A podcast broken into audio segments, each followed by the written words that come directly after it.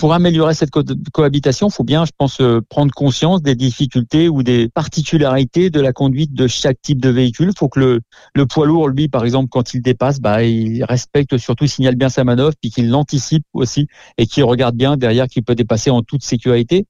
Et puis le véhicule léger, bah, enfin, la voiture, pas chercher à forcer le passage systématiquement par rapport à ce poids lourd. Alors concrètement, Pascal, quels sont les risques pour l'automobiliste? Les risques lorsque on est euh, automobiliste, c'est justement les, les, les, différentiels de vitesse qui peuvent être euh, importants. Bien anticiper sa manœuvre de dépassement, par exemple, pour pas se retrouver à freiner brusquement derrière un poids lourd ou même euh, au pire venir percuter ce poids lourd parce qu'on n'a pas anticipé, parce qu'il y a une file de voiture qui est en train de vous doubler et vous vous retrouvez coincé derrière ce poids lourd. Donc c'est toujours le, même mot d'ordre, c'est l'anticipation qui fait qu'on va éviter euh, les surprises et l'accident. Un mot aussi, la pluie, l'automne va vite arriver et donc les pluies euh, vont être de plus en plus fréquentes.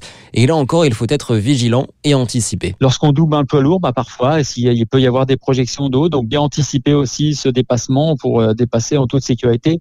Et que ça soit en voiture ou en poids lourd, toujours signaler sa manœuvre, que ce soit la manœuvre de dépassement ou la manœuvre de rabattement.